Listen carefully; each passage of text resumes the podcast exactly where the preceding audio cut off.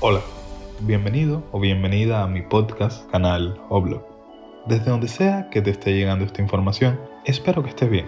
Mi nombre es Ángel David y hoy quisiera ofrecerte una historia, darte una charla motivacional y quién sabe cuánto más.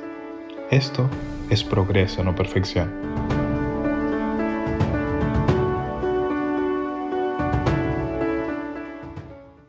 Hace un par de días, una colega hizo años y tuvimos una pequeña celebración en el trabajo, lo cual no es muy común. Ese día, entre el ambiente, la música y lo demás, no tuve la oportunidad de estudiar ni de entrenar como era mi costumbre, al menos no en las primeras horas. Aquí abro un paréntesis para decir que soy bailarín y mi trabajo consiste en mover el cuerpo, por lo que cuando digo entrenar, realmente me refiero más a mi trabajo que a levantar pesas. Pero por favor, no lo tomen por el lado malo. La fiesta era divertida y yo no me senté en un rincón con la intención de aguar el ánimo, ni muchísimo menos. Me pareció una idea genial y la verdad les seguí el ritmo de muy buena gana. Sin entrar en muchos detalles, cantamos el feliz cumpleaños, compramos comida y pasamos un muy buen rato. La cosa es que al terminar la fiesta quedamos dos personas en el salón. Decidimos que haríamos alguna cosa, algo así como estirarnos, sudar un poco, para que no nos pareciese un día perdido, y luego de esto nos iríamos a casa. Efectivamente, así lo hicimos. Solo que en mi mente la idea de que después del trabajo tendría que ir al gimnasio se había esfumado completamente. Desde que cantamos el primer cumpleaños feliz, mi mente pasó un estado de tal relajación que podríamos decir que perdí el foco. Y el hecho de que yo estoy acostumbrado a una cierta rutina en el día, la verdad no me ayudó en nada. En fin, salimos y cuando doy el primer paso en dirección a mi casa, recuerdo que en realidad a donde me dirijo no es allá. Como podrán imaginar, no me sentía con ganas de ver una pesa ese día, aún más por ser el día en que me tocaba piernas. Entonces recordé un reel que vi ese mismo día en Instagram de un motivador slash storyteller mexicano, Diego Dreyfus se llama, y lo que en él decía me venía como anillo al dedo. Era algo así como, si no tienes ganas de ir al gimnasio, hazlo con hueva y de a poquito. Esto, para quien no lo sepa, básicamente quiere decir que comiences aún sin ganas para que te des la oportunidad de ir cogiendo el ritmo. Giré y me encaminé al gimnasio. Andaba como si estuviera arrastrando un peso muerto. Pensaba durante el trayecto en lo miserable que sería dentro de algunos momentos cuando comenzara a hacer squat y a correr y la prensa. Estuve a punto de desistir. Después de todo, un día no iba a cambiar nada. Además, es día de piernas. Puedo permitirme faltar un día de piernas. Me paré y miré hacia atrás.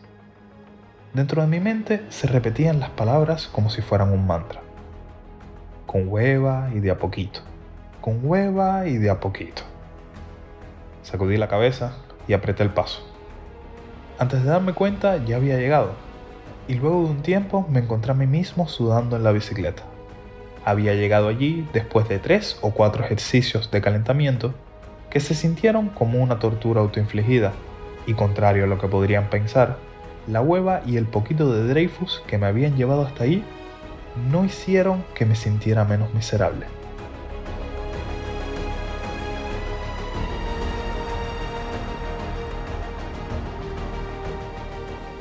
Lejos de eso, me vi acumulando frustración por momentos. No importaba si me inclinaba hacia el manubrio o si me sentaba recto en el sillín. Cada vez que pedaleaba, se sentía como si estuviera subiendo una colina mientras cargaba un gran peso. Quería agitar mi puño en el aire y maldecir al idiota que me convenció de ir al gimnasio ese día.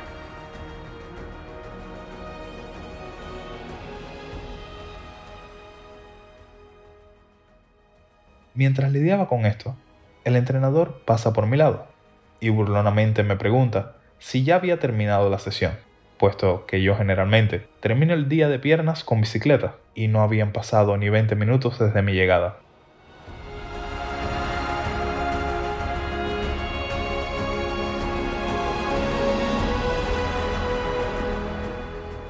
Abrí la boca con la intención de gritarle, de decirle que sí, que era suficiente para mí, que me parecía que había perdido el día entero y que obviamente no tenía ningunas ganas de aguantar sus chistecitos o la energía positiva que desbordaba y me estaba tirando encima.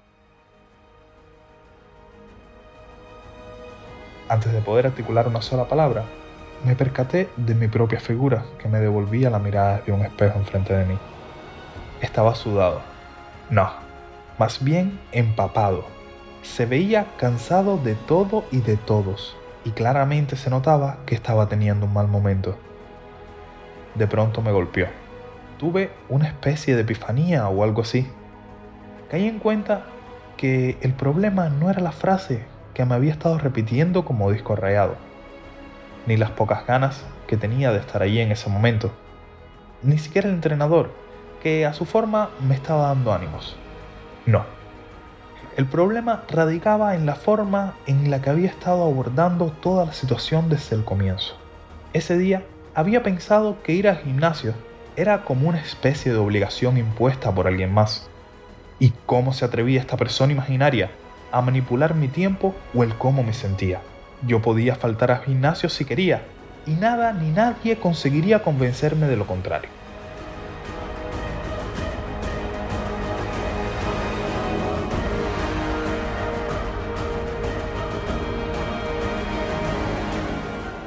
Hay un dicho de los angloparlantes que traducido dice más o menos así. Cuando luchas por tus defectos, consigues quedarte con ellos. Y yo estaba batallando desesperadamente por mantenerlos conmigo.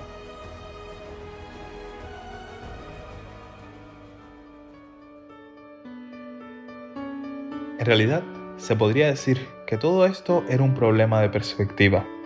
Delante de mí se habían abierto dos caminos. Uno era el del miserable quejica, que estaba echando a perder mi hora de gimnasio por no estar concentrado en lo que estaba haciendo, al punto que no estaba siendo capaz de trabajar mis músculos en condiciones, que además mantenía mi mente fija en la supuesta estafa que estaba resultando ser la tal frase y me permitía culpar los acontecimientos del día por este no estar corriendo como yo lo había planeado. Por otro lado, estaba el camino del panorama sin filtros, que me permitía ver la situación con la claridad suficiente alejándome del sentimentalismo, y me hizo dar cuenta que si lo pensaba con cabeza fría, en realidad no tenía opción. Cuando comencé el gimnasio, me prometí a mí mismo que no faltaría sin importar lo que pasara, por lo que simplemente no tenía el derecho a hacerlo. Entonces, como no existía tal opción, lo mejor era cambiar a una actitud más positiva.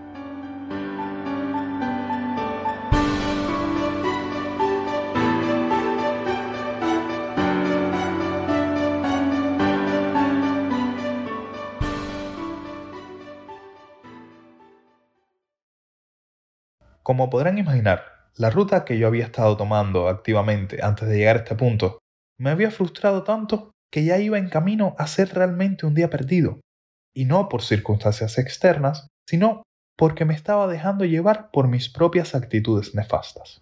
Esto me dejó pensando en la cantidad de oportunidades que perdemos por nuestra falta de carácter, poca visión y suposiciones en escenarios en los que un simple cambio de actitud haría la diferencia me di cuenta que hacerme la vida imposible fue una decisión que vino de mí mismo, de mi propia falta de visión, al no ser capaz de reconocer que me encontraba en una situación que si continuaba así me llevaría no solo a desaprovechar lo poco que me quedaba, sino que además abriría una puerta a la autocomplacencia. Desde el inicio, debía haberlo afrontado todo desde una perspectiva diferente. Lo que me parecía una afrenta por parte del mundo en realidad era una oportunidad de crecimiento y torturarme buscando una felicidad en una situación que no lo requería no era necesario. La frase de Dreyfus tampoco era un mantra milagroso destinado a empujarme durante todo el camino, ni mucho menos. Ya me había llevado hasta allí y era suficiente. Si quería más, entonces tenía que provenir de mí, de mi disciplina y mi consistencia.